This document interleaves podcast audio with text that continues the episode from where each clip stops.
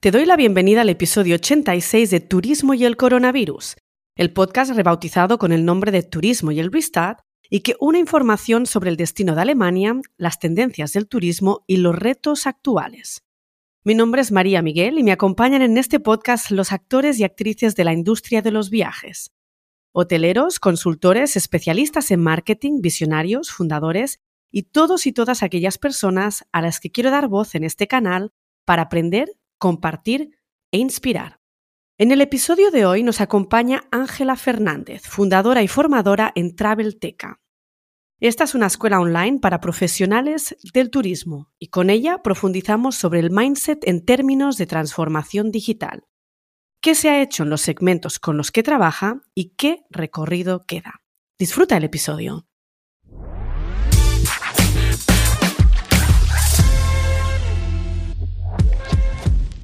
Buenos días, Ángela. Bienvenida al podcast de Turismo y el Restart. Y evidentemente es un placer tenerte aquí con nosotros porque eres ejemplo de adaptación a cambios con la creación de Travelteca. Luego nos contarás tu historia. Y una muy buena candidata para delatarnos qué carencias tiene el segmento de las agencias y cómo lo podemos fortalecer. Muchas gracias a ti, María, en primer lugar por invitarme a compartir este episodio contigo y con los profesionales también que nos están escuchando y sí que quería decirte, ahora que tengo la oportunidad de hacerlo en público, enhorabuena por el podcast. Creo que es muy interesante y además da espacio, como tú dices, a los actores y actrices del sector para que todos tengamos un espacio donde nuestra voz sea escuchada. Así que te doy la enhorabuena también por el podcast, que lo he hecho en privado, pero quería aprovechar este espacio para, para hacerlo en público.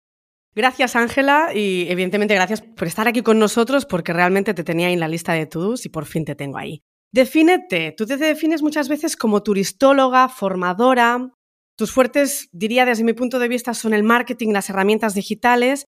Cuéntanos más, ¿quién eres y, cómo llegas a Travelteca? Más allá de a qué nos dediquemos, yo soy una persona que no me gusta identificarme con a qué me dedico o qué he estudiado, porque creo que es demasiado limitante. A mí me gusta siempre explicar que yo creo que cualquier emprendedor o emprendedora, para saber la historia de dónde está su empresa, hay que saber su historia personal. O sea, desgraciadamente nuestros negocios están muy ligados a nuestra persona, a nuestras vivencias, y a veces incluso el negocio se desarrolla por nuestras propias necesidades personales, ¿no? Lo saben muchas veces madres que emprenden por, poder conciliar, ¿no? O, o personas que cambian de trabajo simplemente porque se echan una novia en otro país, ¿no? Entonces, bueno, yo creo que esto va, va muy ligado siempre. Yo soy una persona pues muy curiosa, necesito estar siempre aprendiendo, muy inquieta y la verdad es que tengo bastante facilidad para el cambio. Entonces, bueno, pues conocer la historia de la Travelteca es conocer mi historia, así que voy a contar aquí, no me voy a remontar a cuando nací, pero sí hace 13 años, cuando me fui a vivir a Londres. Para entonces trabajaba como enfermera y caí en el turismo una vez que ya me saqué mi plaza fija porque empecé a estudiar turismo por puro hobby y comencé a, estudiar esta carrera que al fin y al cabo se acabó convirtiendo en mi, en mi pasión y en mi futuro emprendimiento. Primero fue una empresa de visitas guiadas en español en diferentes ciudades de Inglaterra. O empecé trabajando como guía turística. Después esto fue evolucionando y conformó un DMC. Y a partir de esto empecé a hacer muchísimas presentaciones y formaciones sobre, sobre el destino. Me di cuenta, por ejemplo, que la mejor forma de que las agencias de viajes, que era quien yo me dirigía, vendiesen mi producto era formándoles para que lo vendiesen. Y esto incluía tanto conocer bien el destino, pero también sobre herramientas de marketing turístico y herramientas digitales. Yo les decía, mira, te voy a pasar unas, por ejemplo, unas eh, imágenes para que las puedas subir en la web y tal. Mira, te voy a pasar un vídeo para que lo compartas en redes, ¿vale? Entonces, yo no solo les estaba dando el servicio, les daba herramientas para venderlo. Entonces, les resultaba más fácil vender mis servicios porque les dotaba de estos recursos y ah, conocimientos que a mi competencia, ¿vale? Entonces, fíjate, el, valor diferencial aquí en este caso no era precio, no era lo bonito que yo te lo pongo por fuera, tal. No, no, era, es que te doy herramientas que a mí a priori me generan mucho trabajo y no me repercuten, pero para ti son claves en el momento de la venta. De hecho, también en este momento más o menos, esto es una evolución de 13 años, ¿vale? Todo es más o menos aproximado en la cronología, pero bueno, más o menos ahí abro también el canal de YouTube para agencias de viajes por el mismo motivo, ¿no? Por intentar tener un espacio público en el que ayudar a las agencias de viajes a conocer mejor el producto. Empecé haciendo una píldora formativa semanal y este canal se mantiene a, día de hoy. También empezamos a trabajar de la mano con Visit Britain hasta el punto de hacer un evento en la Embajada Británica. Y en este momento, por motivos personales, y aquí siempre la historia, como digo, se va cruzando entre lo personal y lo profesional, pues me vuelvo a vivir a, España, por lo que el DMC pues se acaba trasladando en cierta manera también conmigo a España. Abrimos una oficina en Madrid, la reformamos, preparo una sala de formación, porque yo ahí eso ya lo tenía en mi cabeza por detrás. Y esto te estoy hablando exactamente, aquí sí que soy muy clara, en enero 2020. A los dos meses entramos en confinamiento y aparte pues de la gestión de todas las cancelaciones y buscar alternativas pues para que el equipo pudiese seguir trabajando y no perder el equipo, pensando que esto iba a durar un mes o dos meses, no quería que perdiesen su trabajo, ignorante yo y, todos, ¿no? Ilusos, que fuimos en ese, bueno, en ese momento. Hay que ser iluso para seguir Hay que ser iluso, o sea, uno no, piensa que, que, viene la mayor crisis que vamos a vivir en esta era, ¿no? Correcto. Pues bueno, estuvimos eso, planteando alternativas para mantener el equipo. Es cierto que, bueno, el proyecto en sí como de la Travelteca, en mi ideario, ya estaba en mi cajón, ¿vale? Es decir, yo ya tenía la idea de de un proyecto formativo, ya la sala de formación existía en nuestra oficina, es decir, yo no partí de cero. Fue lo bueno, ¿no? La gente me dijo, pero ¿cómo a 25, 30 de marzo 2020, o sea, apenas 15 días después de empezar el confinamiento, tú ya estabas dando formaciones online de, alta calidad? Digo, pues porque tuve la suerte o desdicha, no lo sé, de que era un proyecto que llevaba mucho tiempo queriendo montar, que no había tenido tiempo porque el día a día nos come la operativa y entonces, pues fue el momento perfecto para ponerlo en marcha, pero era algo que yo ya tenía ahí en el, en el cajón, ¿vale? O sea, la gente piensa, madre mía, qué, qué capacidad de visión, qué no sé qué. Me decía a veces, digo, a ver, seamos objetivos, o sea, sí, bien, pero porque no había puesto todos los huevos en la misma cesta, en el sentido de yo tenía otras inquietudes, yo ya, como decía, llevaba cinco o seis años viviendo fuera de Inglaterra, con lo cual ya también me apetecía tener incluso otros, otros negocios no tan ligados al destino. Entonces, bueno, es verdad que eso ya había estado haciendo chup chup, ¿no? En, una olla muy despacito en otro, en, otro, en otro sitio, ¿no? Entonces, esto nos permitió pues trabajar tan, tan rápido y salir yo creo que en el momento correcto y, preciso. Mm. Así que nada, a finales de marzo estaba haciendo ya el primer curso que, de lo que luego conformaría la Travelteca.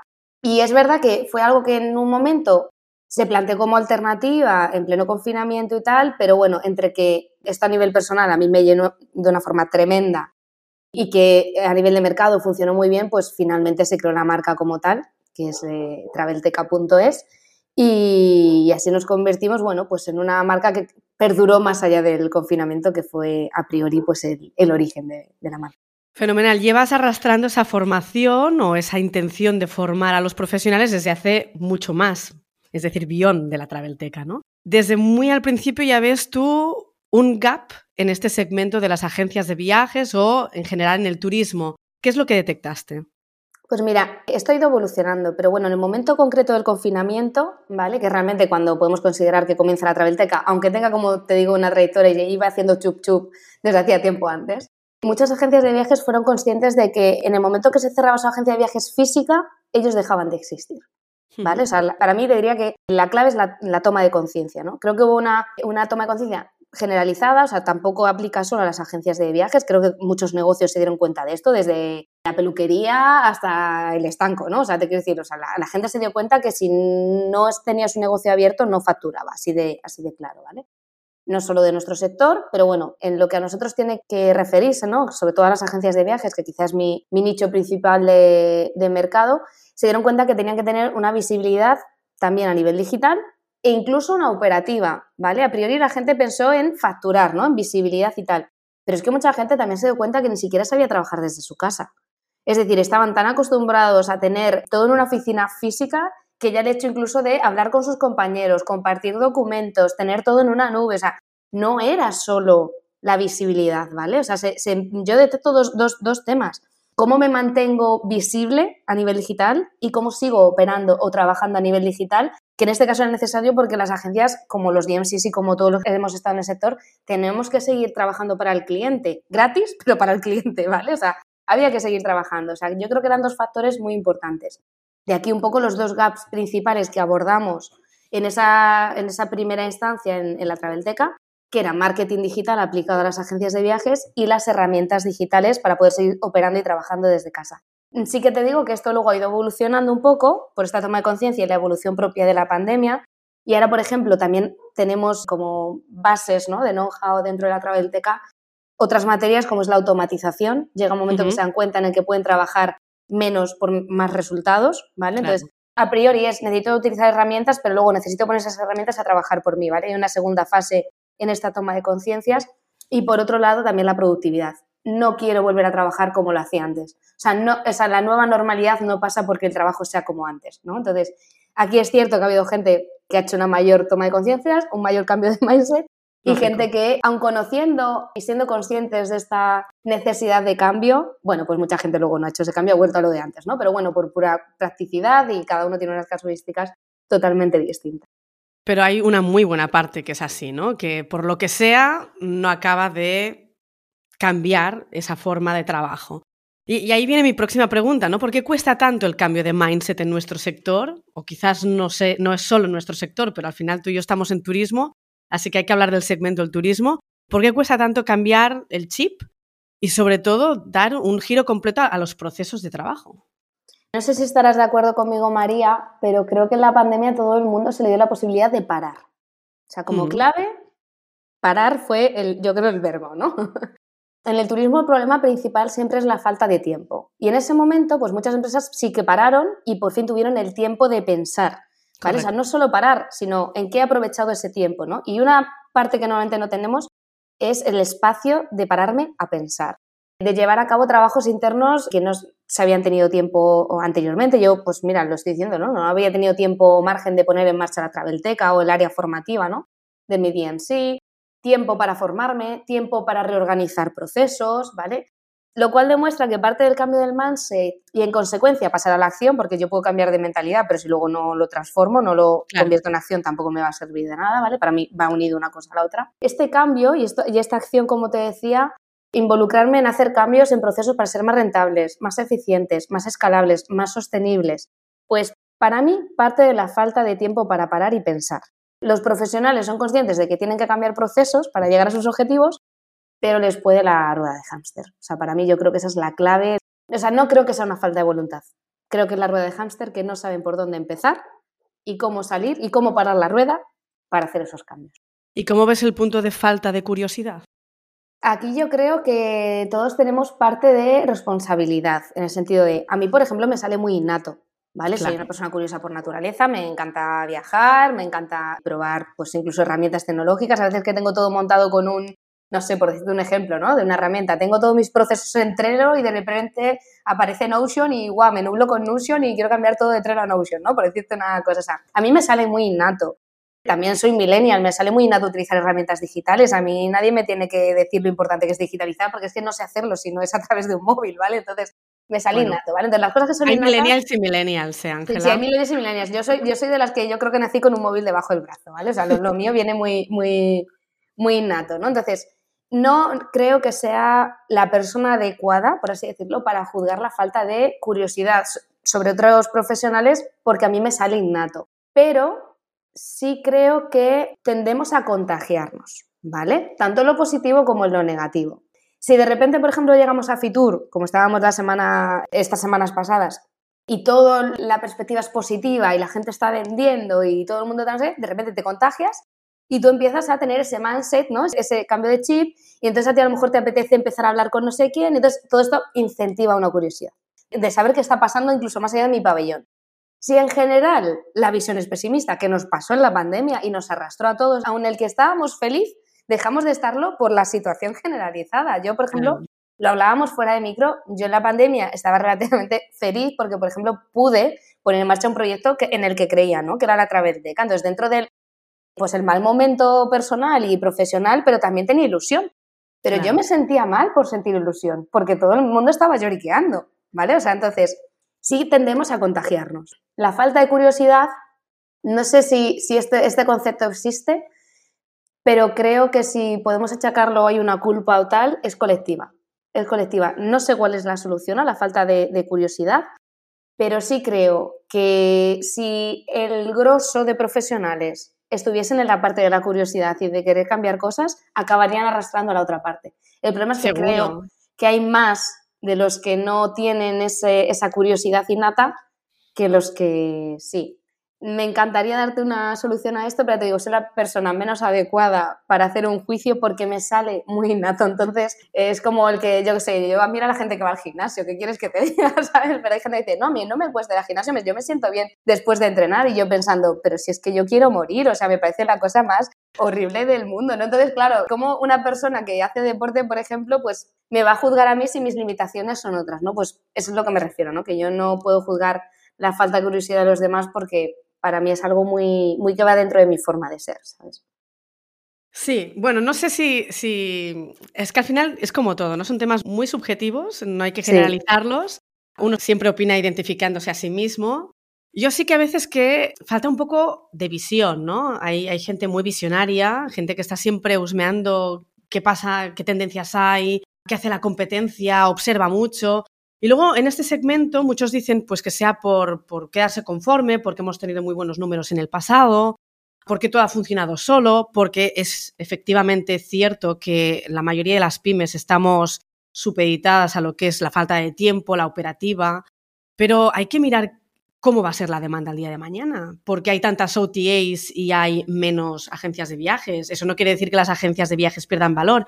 Entonces, todo esto hay que estar observando, leyendo y hay un montón de información. Pero a veces sí que a buena parte de, las personas les falta esa parte de, mirar qué pasa al lado, ¿no? Y eso es a veces lo que no, no entiendo en esta industria, porque sí que tenemos muchos recursos tecnológicos, tenemos un potencial increíble, tenemos un, sobre todo en el mercado español y latinoamericano, un sexto sentido para el tema de lo que es el servicio al cliente, es decir, tenemos muy buenas características, pero a veces falta pues esta parte de visión, ¿no? En, en una parte del segmento. Y por eso quería saber un poco tu, versión. Mira, de hecho me estabas haciendo pensar una cosa y es, voy a lanzar una pregunta así un poco al aire, ¿no? Pero bueno, estaba pensando, ¿es falta de curiosidad o es reticencia al cambio? bueno, es que es muy similar. Claro, porque yo creo que hay gente que sí que puede en un momento dado ser incluso curiosa, pero como te decía, yo uno la curiosidad a la acción. O sea, si, si yo no cambio por mucho que yo tenga curiosidad de qué están haciendo, por ejemplo, mi competencia, pues tal. Entonces, yo creo que habría que analizar más que la falta de curiosidad, la reticencia al cambio. ¿Por qué no queremos cambiar? Aquí podemos volver atrás en, la conversación y volver a analizar esa rueda de hámster, si es que tenemos o no la capacidad de cambiar, si tenemos o no las ganas de cambiar, claro. o si estamos dispuestos a cambiar. Es decir, si yo estoy dispuesto a pagar el precio que supone cambiar, un, por ejemplo, un proceso. Y eso puede llevar a, yo me tengo que formar para cambiarlo, no tengo los conocimientos suficientes para afrontar este cambio, si cuento con los recursos económicos, si cuento con el tiempo suficiente para dejar de hacer otras cosas y ponerme con esto que a priori no me va a ser rentable porque necesito a lo mejor invertir, imagínate, tres meses en crear una nueva página web, ¿vale? Entonces, y le haría la curiosidad a esas reticencias ante el cambio y ahí analizaría entonces por qué no cambiamos. Y yo creo que ahí hallaríamos respuestas muy distintas. O sea, creo que entonces aquí ya el problema no es colectivo. O sea, el resultado final puede ser colectivo. Yo te hablaba de, creo que, es un tema colectivo, pero fíjate, era analizándolo más en trocitos pequeños, creo que sí es más individual. Y por lo tanto, y ahora sí, mira, acabo de tener una visión más, más positiva al respecto, ya solo hablándolo contigo, en cuanto algo es individual, entonces se puede cambiar. ¿Vale? Porque cambiar un colectivo es muy complejo. yo no sé como colectivo cambiar un mindset pero el que cada uno desde su parcela sea capaz de analizar cuál es su reticencia al cambio y ver cómo entonces puede trabajar sobre ella, entonces ahí sí que es mucho más, más factible. Es como, por ejemplo, yo que sé, el cambio climático. Sea, lo mejor como concepto general, pues eh, mm. dices tu madre mía, ¿por dónde empezamos con esto? Pero si lo pensamos en individual, de qué, qué tengo yo a mi alcance como individuo, pues mira, puedo empezar reciclando, puedo empezar consumiendo menos plásticos, pues, ¿no? O sea, cada uno sí que tiene una pequeña capacidad de acción, ¿no? Entonces, yo que tengo en torno a mí cuál es mi círculo de acción, ¿no? Entonces, fíjate que, he empezado con una visión demasiado global como para poderla abordar, pero si se analiza y es muy agradable este tipo de espacios por esto y, y hablar con otros profesionales, si lo empezamos a analizar más en pequeño, sí, creo entonces que tenemos capacidad de cambio. Por eso existen ese tipo de podcasts. Es una maravilla. Yo ya te doy la enhorabuena desde que hemos empezado. Esa es la intención para hacer un mejor turismo. La verdad es que así nació, así nació. Bien, la necesidad en general hace abrir los ojos a muchos, ¿no? En el sector o no en el sector.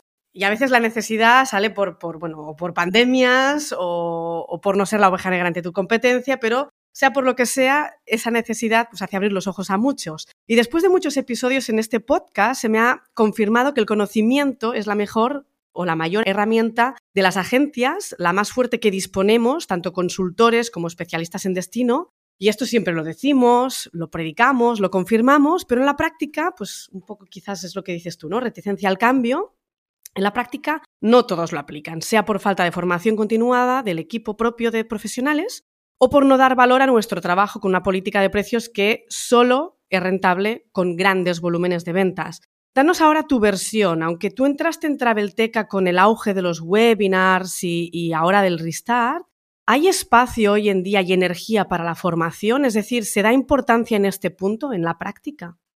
Efectivamente, ya hemos hablado de esto, la rueda de hámster, de la que ya te venía hablando, no deja espacio a la formación. O sea, esto es objetivo, es así, y es una pena porque creo que sí, como tú, es la clave para poder avanzar.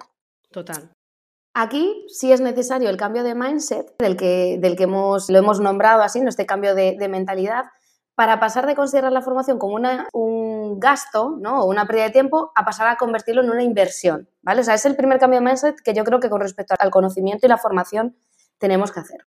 Por ejemplo, formarme en herramientas digitales e implementarlo en el negocio, pues gracias a estos conocimientos que he adquirido, pues te ahorra, por ejemplo, a la larga tiempo, evita errores, mejora la experiencia del cliente, te permite llegar a más clientes con menos recursos y, por lo tanto, ser más rentable, con lo cual es un retorno de la inversión. O sea, yo he hecho en la inversión y, por ejemplo, aprender a utilizar herramientas digitales y al final lo acabo tal. Pero claro, en medio de eso, ese gap es el que cuesta, es el que necesito formarme esa curva de aprendizaje, necesito implementarlo, ¿vale? Entonces es el, el precio que tenemos que pagar. Ahí está el concepto de inversión a nivel de formación, ¿vale? Pero luego, por ejemplo, pues también tener conocimiento sobre marketing pues te ayuda a llegar a nuevos bajeros que están buscando servicios como los que tú estás ofreciendo. Al fin y al cabo, todo se basa en la formación. El conocimiento es poder, o sea, cuanto más formado esté, más capacidad tengo de hacerlo, más rápido y entonces ese gap que sea menor, ¿no? De que yo lo pueda implementar. Pero mira, quiero aprovechar para darle una vuelta a la tortilla, ¿vale? Estamos hablando de recibir formación como profesionales y, y que no le dejamos espacio y demás, ¿vale? Pero yo voy a abrir otro melón. ¿Y si tú eres el formador? ¿Y si fueses tú el prescriptor? Voy a un ejemplo. Durante 10 años, por ejemplo, estuve formando sobre un destino, en este caso era Inglaterra, porque me di cuenta de que era la mejor forma de que se vendiesen mis servicios. Entonces, yo no vendía, yo formaba. Creo que cualquier agente o consultor de viajes tiene que también saber poner valor en sus conocimientos y crear contenidos de valor que formen a su cliente potencial. La formación de nuevo se convierte en una pieza clave, es decir, ya no se está convirtiendo solo en una pieza clave para que yo mejore como profesional, sino que es que incluso puede ser la vía de venta ¿y si yo utilizo la formación para vender? ¿No? O sea, hablaba contigo fuera de, micro, por ejemplo, que dentro de, la formación yo a veces dotaba a las agencias de viajes de recursos, sean fotos, sean PDF, sean vídeos y tal, para que consiguiesen vender mis servicios. Entonces, para mí era un valor diferencial. El hecho de que yo les formase en el destino o en los determinados servicios y les dotase de recursos hacía que vendiesen mis productos y no los de mi competencia, ¿no? O sea, fíjate qué forma tan entre comillas, sencilla de diferenciarme, ¿vale? Porque diferenciarse por precio, pues es la lucha de siempre y, ya sabemos a dónde nos va a llevar. Entonces, a mí me gustaría que la gente reflexionase sobre el valor de la formación, ya no solo de recibirla, sino de si la formación o aportar valor, ¿vale? Llamémoslo así, porque al fin y al cabo es conocimiento, pueden ser su valor diferencial. Yo hoy les dejo esa reflexión para, para ver si lo podrían aplicar en sus negocios. Yo creo que la teoría está clara, el problema es la práctica. Es decir, a veces contamos, y ahí no vamos a generalizar, pero todo es siempre según el business case y quizás nos puedes hablar luego de un business case de éxito. Pero el business case es a menudo quizás un personal poco motivado o quizás un personal con mucha rotación, la falta de tiempo, ¿Cómo hacemos que todo esto encaje? Y que sobre todo a la persona que se encarga de motivar a todas esas personas no se le olvide la formación. Mira, un problema que ahora sí me voy a limitar a hablar de España porque hablar de un tema muy gubernamental, entonces me tengo que ceñir a cómo es la normativa en España. No, no, lo, puedo, no lo puedo extrapolar porque no conozco estos aspectos tan técnicos fuera de, de nuestras fronteras, ¿vale? Pero en el caso de España, por ejemplo, Existe unos créditos en formación específica para profesionales que se pagan con la nómina de cada trabajador, es decir, tú le pagas la nómina a un, trabajador y parte del seguro social que tú le pagas al Estado, una parte va en formación. Y eso va generando una hucha. ¿Vale? A lo largo del año tú tienes una hucha que mínimo, mínimo es de 420 euros por trabajador, aunque incluso cotice menos porque, por ejemplo, tenga una media jornada o lo que sea, ¿vale? Pero mínimo el Estado ya te está dando 420 euros y de ahí arriba en función a la cotización. Muchas veces la excusa para no darle un espacio a la formación es económica y por eso estoy haciendo esta, puntualización. Yo creo que a veces también faltan conocimientos sobre qué herramientas yo tengo para formar a mis profesionales, es decir, al equipo que, está conmigo. Yo creo que aquí, por ejemplo, Xavier Corbe de, de Turijobs estaría súper de acuerdo conmigo en el tema de la gestión del talento, de que yo a mis, a mis equipos los puedo mantener motivados por un buen salario, obviamente, por unas buenas condiciones laborales, pero también por una visión de crecimiento dentro del negocio y dentro de su carrera profesional. ¿Vale? Entonces, yo creo que si vemos la formación como también una forma de retener el talento, lo convertimos en una herramienta a nuestro, a nuestro favor, pues puede ser una clave. Y si tenemos el impedimento, por ejemplo, económico, conocer cuáles son las opciones que tenemos de, formación específica para mi equipo. También digo esto porque hay mucha gente que sí que tiene conocimiento y que existe este crédito, que por cierto se llama Fundai, por si alguien lo tiene en la cabeza y lo querría buscar, ¿vale? Se llama crédito Fundai, es un crédito anual que nos da, en este caso, el Gobierno de España para formar a nuestros empleados. Pero ¿qué pasa? Que cuando se ponen a utilizar esa formación, encuentran a la primera empresa de turno, ¿vale? Que les da un curso que si de Excel, PowerPoint, no sé qué, dicen, pues es que o mis empleados no utilizan Excel o es que ya esto, ¿no? Entonces, aquí sí que hago un segundo llamamiento al esfuerzo, ¿vale? Decir, oye, está muy bien que pongas el foco en formar a tus empleados, que hagas uso de este crédito, porque a día 31 de diciembre de cada año se tira la basura, si no lo has utilizado, borrón y cuenta nueva, pero ahora te doy una tarea más y es encuentra empresas que formen en áreas específicas de tu sector, ¿vale? Por ejemplo, la Travelteca que bonifica los cursos. También vimos en la evolución de la propia Travelteca que mucha gente nos venía con el tema de, no, si nosotros hacemos formación con Fundae, tal, tal, tal, tal, pero estaban hartos de hacer formaciones en Excel o en cosas súper generalistas, porque claro, esa misma formación se la ofrecen a ti que eres agencia de viajes, pero también a la peluquería Manoli, es decir, a cualquier tipo de sector. Entonces buscan materias transversales. Entonces yo aquí voy a, una segunda reflexión de decir, oye, es que hay formaciones específicas para agentes de viajes. en el caso de la Travelteca, por ejemplo, pues todas las formaciones tienen la coletilla de para agentes de viajes. Marketing turístico para agencias. Herramientas digitales para agencias. Entonces, que las empresas pongan el foco en darles formación que realmente eh, enseñen a sus empleados, pero que les motiven. Que la formación les motive. O sea, yo no espero que tú seas un gran motivador, que te conviertas en un Víctor Cooper, o sea, no, no quiero esto, pero quiero que si les, das una formación, a lo mejor incluso les des la opción de elegir qué formación quieren hacer. Oye, mira, hemos encontrado esta empresa que tiene todo este listado de 15 formaciones, ¿a ti en qué te gustaría desarrollar tu labor profesional? ¿Cómo te gustaría crecer como profesional? Y es que muchas veces yo veo en la formación que, por ejemplo, se impone a los empleados y para mí eso va lejos de, que sea una forma de gestionar el talento dentro de nuestro propio equipo. Bueno, es que el, tema de cómo empleamos ya, yo creo que es otro episodio. Bueno, otro episodio sí, el tema de recursos Lo vamos a dejar, porque yo que vivo fuera tengo muchas discrepancias, pero cada país tiene sus historias y cada empresa. Por eso aquí he puesto el marco, el marco y el contexto muy claro antes de, responder, porque es totalmente diferente. Claro. Pero a ti, en cuestión números, es decir, claro, tú tampoco llevas tanto pero sí que has podido ver el, inicio de todo este proceso. Y, por ejemplo, después de un Fitur ves un poco cómo son las reacciones, ves que la cosa va increciendo, ves que están más abiertos a formar, ven que es necesario, es decir, ves un cambio allí eh, de, parte de los empleadores. Sí, de hecho, mira, bueno, voy a puntualizar, no tanto desde el punto de vista de los empleadores, ¿vale? Y ahora voy a matizar, o sea, porque de hecho en Fitur en concreto se han echado cosas en falta importantes, ¿vale? Entonces, mira, aquí te voy a lanzar dos, tres titulares.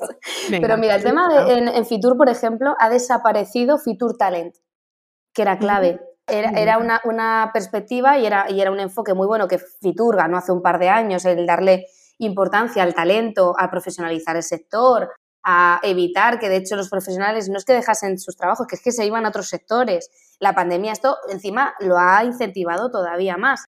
Y tú te permites el lujo de eliminar el único espacio en el que se hablaba de gestión del talento dentro de Fitur? ¿De verdad? Vale, entonces mira, primer titular es desde, desde organizaciones como puede ser Fitur, miramos para otro lado ante un problema que es evidente. O sea, tú con, la operativa, yo lo he hablado con DMCs, por ejemplo, de, Holanda, de Canadá, de Túnez, de todos, un factor común de, este, de esta dificultad del restart era, es que no tenemos personal, es que no encontramos por ningún sitio porque desgraciadamente han perdido los equipos que ya tenían y ya no solo pierdes el equipo, es que, vale, es que de, golpe empiezas con un equipo de 20 personas nuevas, porque no era, entran cinco nuevos para hacer la temporada de verano, no, no, es que ahora el equipo entero es nuevo, o sea, pon la operativa de nuevo a funcionar con personal nuevo, ¿no? Entonces, o sea, teniendo en cuenta la problemática que hay que les pasa a hoteles, les pasa a aerolíneas, les pasa absolutamente a todos los actores y actrices de, este escenario, cómo hemos quitado Fitur Talent, por ejemplo, ¿no? Esto es, un, por ejemplo, un, un comentario, ¿no? Sobre esto. Sobre los empleadores. Los empleadores ahora mismo llevan muchos años, ya no meses, años sin facturar lo que tendrían que haber facturado. Pero eso no es excusa. No, no, no, no es excusa, no, no, no, no, no. Pero qué decir, esto es su excusa, venía a decirte, esto es su excusa para decir no tengo tiempo de invertir en formación. A mí me han venido empleadores pidiéndome formación para sus trabajadores, pidiéndome que lo hiciesen fuera de su horario laboral. Le digo, perdona. Digo yo, lo siento, digo, pero mira, para empezar por valores, pero es que luego más allá de esto, o sea, Fundai, por ejemplo, no te permite formar a tus trabajadores fuera de su horario laboral porque es una inversión para tu negocio. ¿Vale? Entonces, esto no, no, no, no, tiene cabida. Entonces, el, el empleador por su, por su lado, con su excusa. Fitur, ya te digo, mirando para otro lado, ¿no? Entonces digo, venga, a ver, ¿qué, rascamos positivo de todo esto? Pues sí, se ha habido un tema positivo que yo no había visto en, convocatorias anteriores. Cada vez más me llegan organizaciones privadas, séase grupos de gestión, asociaciones, comunidades, que han considerado la formación como valor diferencial y quieren en este caso trabajar, pues sería nuestra empresa, con cualquier otra empresa de, que le dé servicios de, de formación para añadirlo como valor a sus agencias. Me han contactado asociaciones de agencias de viajes de diferentes comunidades autónomas de España. Vamos a dar dentro de poco también formaciones a nivel de la Cámara de Comercio de, Perú, ¿vale? Es decir, organizaciones de, a nivel empresarial como la Cámara de Comercio. Y trabajo muy mano a mano, por ejemplo, con un grupo de gestión que desde el año pasado, por ejemplo, ya había puesto el foco en la formación como valor diferencial a sus asociados. Entonces, tenemos una visión pesimista, pero también desde diferentes espacios sí que se está dando valor. Ahí ahora mismo estoy en un 50-50, ¿vale? Estoy en una parte de, hay todavía reticencias, pero sí hay empresas que lo están empezando a ver, con lo cual me quiero mantener positiva en que esto será una tendencia. Y danos algún ejemplo de los cursos que ofrecéis a base de titulares. Pues mira, nosotros tenemos a lo largo de, todo el año un calendario, ¿vale? De formaciones, más o menos al año son unas 15, para hacernos una, una idea. Pero bueno, te voy a nombrar tres que son como las top, ¿no? Las que por las que llegan a nosotros y las que mejor eh, funcionan y más nos piden. Mira, por ejemplo, marketing turístico para agencias de viajes, porque no es solo marketing digital, engloba el cómo hago marketing también dentro de mi agencia de viajes física, ¿vale? Entonces es verdad que hay mucha formación a nivel de marketing online, pero no tanto que englobe el, perdona, sigo teniendo un negocio físico y tengo que adaptar lo mismo que aparece en mi Facebook, tiene que aparecer en mi escritorio, ¿vale? Entonces, esa adaptación, ¿no? Y sobre todo también adaptado a la operativa de una agencia de viajes que tiene sus propias, su propia casuística. Es de los principales que nos piden. Ahora, cada vez más, en segunda posición, digamos, estaría el de herramientas digitales de automatización. Es un curso más básico. En su inicio, o sea, partimos desde el principio de gente que no tiene muchos conocimientos tecnológicos para facilitarle su operativa del día a día y en cuanto empiezan a trabajar con nuevos modelos y ganan ese tiempo que les faltaba, ¿vale? Ya luego dan un paso más, más allá. Entonces, al finalizar el curso ya estamos hablando de automatización. Es decir, oye, has aprendido a trabajar de una forma mucho más eficiente, más digital y demás, pero es que podemos dar un pasito más allá y que estos procesos que hacías los haga un software por ti, ¿no? Entonces se presenta un software también que les ayuda a automatizar ciertos, ciertos procesos. Entonces se parte desde algo muy básico y se acaba llegando por la propia necesidad del grupo, ¿no? En este curso a, automatizar procesos. Y luego otro curso que es bastante chiquitito, o sea, son tres horas, o sea, que en tres horas se abarca casi en su totalidad la materia y que nos lo piden muchísimo, es WhatsApp Business para agencias de viaje, ¿vale? Que es un primer abordamiento en la comunicación omnicanal.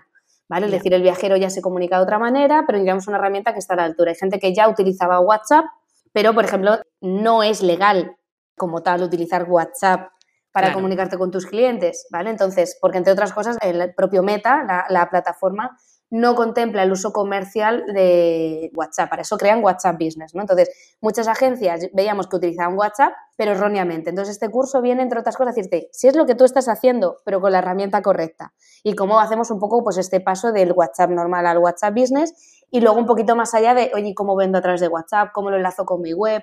cómo lo pongo, por ejemplo, en código QR en mis tarjetas de visita, como, bueno, ya le damos una, una vueltecita al uso de la herramienta, pero parte de la base de, oye, si yo ya sé que tú lo utilizas, solo te voy a decir cómo usarlo bien y legalmente, que también es importante, que no solo hay que, estar a la altura de, de, las expectativas del cliente en contactarnos de forma rápida, eficiente y tal, sino que es que también tenemos que cumplir a veces ciertos marcos legales que nos estamos a veces saltando por puro desconocimiento, no digo que con mala intención, pero por desconocimiento.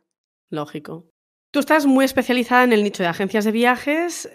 ¿Crees que es algo aplicable a otras pymes del sector? Proveedores, DMCs, quizás los incluyes de alguna forma en esas agencias de viajes. Gente que puede tener similares problemas en realidad. Sí, para mí, por ejemplo, a nivel de operativa, que yo creo que es lo que un poco marca el ritmo de, los, negocios, ¿no? Por esta rueda de hámster de la que hablábamos, ¿no? Pues puede ser mejor o, peor, pero la operativa al fin y al cabo es la que marca los tiempos, la que marca la estrategia, ¿vale?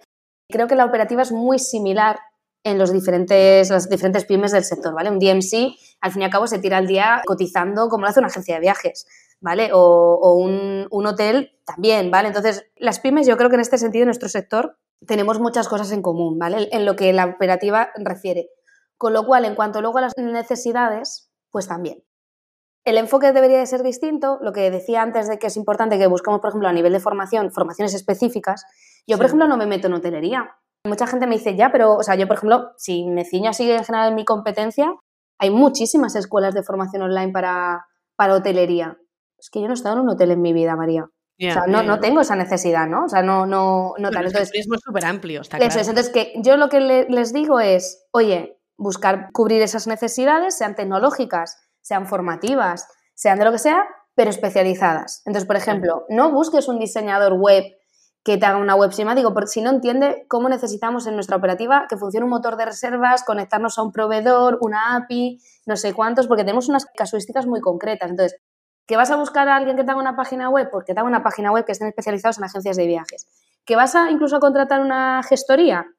Ostras, que conozcan cómo son vuestra operativa porque estás comprando en diferentes países continuamente, que si los impuestos, que si esto no sé qué. Entonces, intentar, o mi recomendación a veces es que si es posible que estén especializados en su área. ¿Qué es agencia de viajes? Pues en agencias de viajes. ¿Qué es en un DMC? Pues en un DMC. ¿Qué es en hotelería? En hotelería. Entonces sí que creo que las necesidades son comunes, pero no las soluciones. Es un poco mi, conclusión. ¿Tenemos algún curso en vista? Precisamente de herramientas digitales de automatización que te explicaba que empezábamos desde lo más básico y acabamos siendo capaces de automatizar ciertos procesos. Iniciamos un curso nuevo el 7 de febrero, mira que prácticamente la semana que, viene, para los que nos estén escuchando en más o menos directo, ¿no? cuando se lanza este episodio, sabemos que es la magia del podcast. Pero bueno, el que nos esté escuchando luego no, no, tiene ningún problema, se puede meter y ver cuándo es la siguiente convocatoria. Pero bueno, lo bueno de este curso es que sí que se conforma un grupo con un horario concreto y demás, entonces las clases son en directo, aunque sean online, son en directo, entonces tienes la posibilidad en el momento de pararme, esta formación la, imparto yo, pararme, preguntarme, oye, pero es que a mí me pasa que cuando me mandan un email y yo quiero que se me descargue, bueno, lo que sea, ¿no? Pues te ponen en casuística. De hecho, me gustaría, pues te lo he dicho al principio, agradecerte muchísimo que hayas tenido este espacio y bien sea para este curso, cualquier otra de la Travelteca, os hemos preparado un, un código de descuento, pues mira, para los que estén escuchando este podcast, sea hoy, sea dentro de un año, que yo espero que se siga escuchando mucho más tiempo, y bueno, como habéis hecho este renaming, ¿no? esta visión nueva del podcast y ha pasado de ser turismo y coronavirus a turismo y restart, pues os hemos preparado un código de descuento del 10% que es, precisamente restart, para que todos tengamos esa posibilidad de que a nivel, digamos, económico, pues no sea una reticencia, o sea, menos reticencia. Y si a alguno le hemos picado el gusanillo de la formación, poner el foco en esa curiosidad, ¿no? Que tú hablabas y demás, pues por nuestra parte que no queda. Así que que sepan que cualquier persona que escuche este podcast y quiera hacer uso de este descuento con añadir en, la formación que se inscriba en la parte de promoción el código RESTART, tendrá un 10% de, descuento. ¿Dónde te encontramos? ¿En travelteca.es?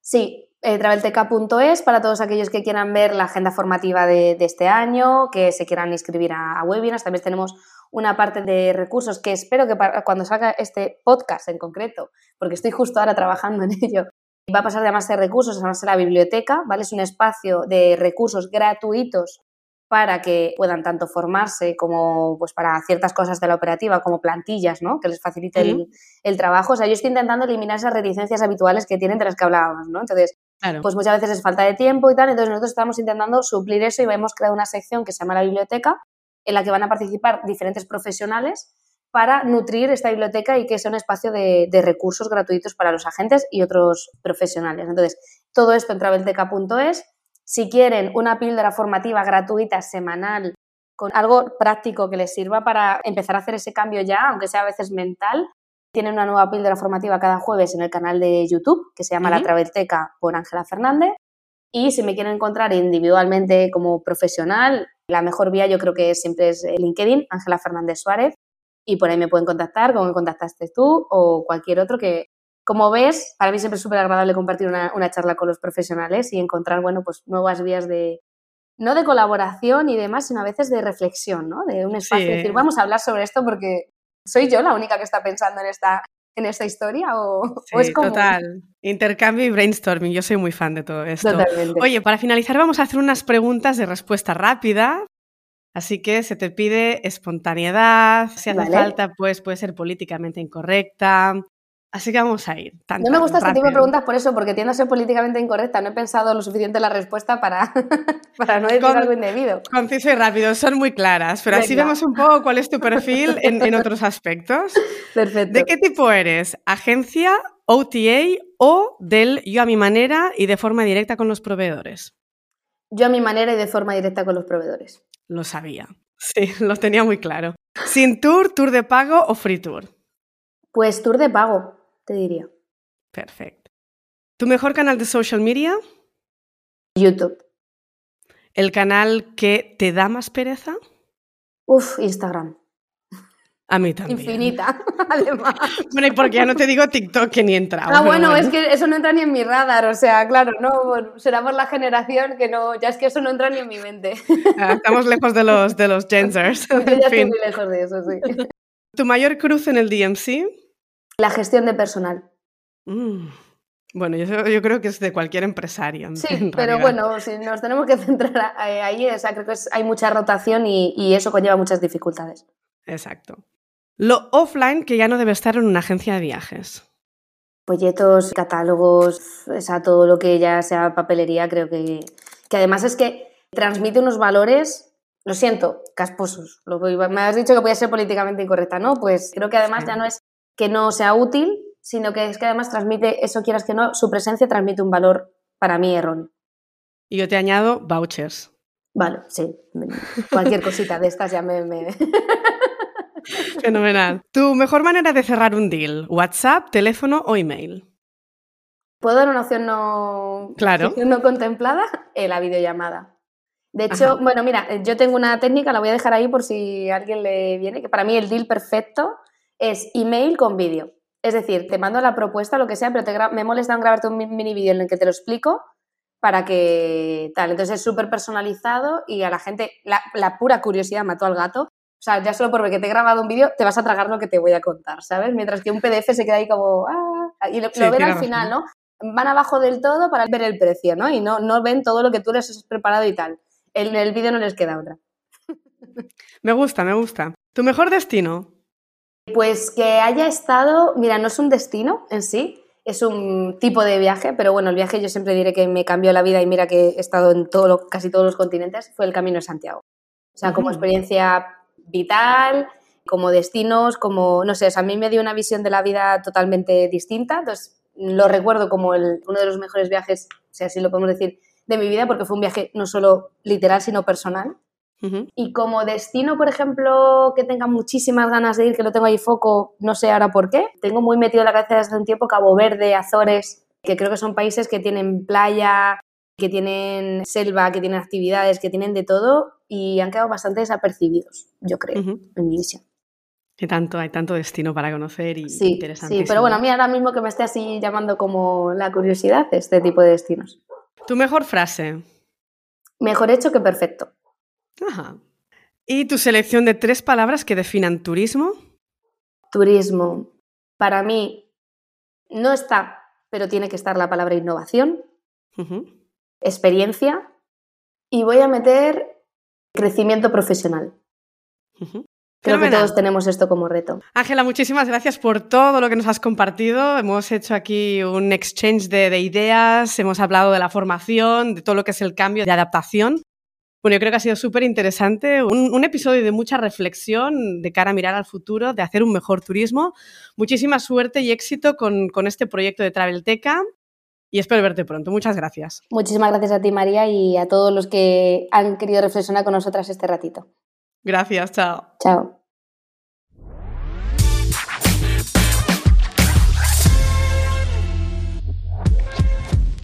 Espero que te haya gustado este episodio. Nos hemos ensalzado con el cambio de mindset y la reticencia al cambio antes de entrar en todo el tema de la formación. Escasez de tiempo, años peleones, pero está claro que la formación es indispensable, siendo mucho mejor la especializada en tu nicho, y que los resultados se empiezan por fin a notar en grupos de gestión de agencias, asociaciones y grupos de representación empresarial. En el próximo episodio vamos a otro modelo de adaptación, y es el de la agencia de viajes Andrómeda. Su CEO, Esteban Domingo, e Irina Rimarenko, responsable del departamento de Incoming, nos hablarán de cómo ha sido pasar la crisis, responder a la demanda, adaptar su modelo de negocio y sin duda discutiremos sobre el valor del conocimiento, parte crucial que desde mi punto de vista requiere un cambio de mindset en este segmento. Te espero.